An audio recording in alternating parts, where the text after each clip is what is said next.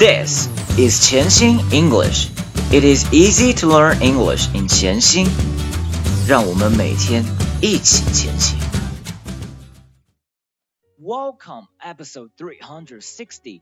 I am your host Brian.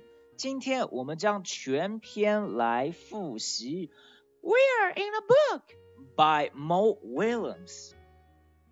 We are in a book. Thank you. Hmm? Piggy, yes, Gerald? I think someone is looking at us. Hmm. Someone is looking at us. Who is looking at us? A monster? No, it is a reader. A reader is reading us. How is a reader reading us? The reader is reading these word bubbles. We are in a book. We are in a book. That is so cool. We are in a book. We are in a book. We are being read. We are being read. Oh, I have a good idea. I can make the reader say a word. You can make the reader say a word.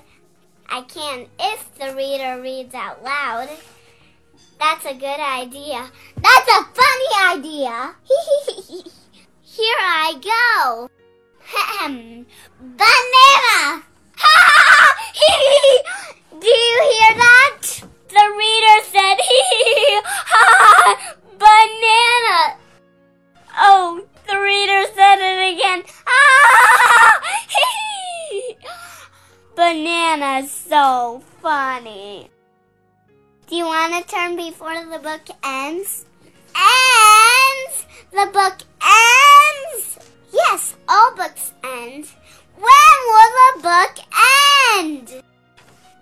Look.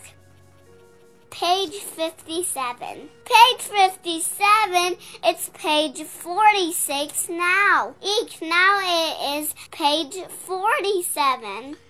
This book is going too fast. I've more to give more words, more jokes, more bananas. I just want to be read. I have a good idea.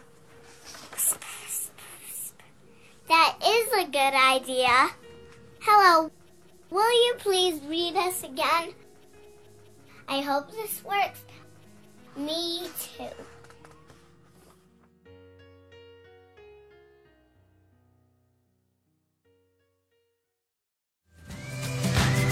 如果您觉得潜心英语对您有帮助，请将他的微信号分享给其他朋友，这是您对我们最好的鼓励。谢谢。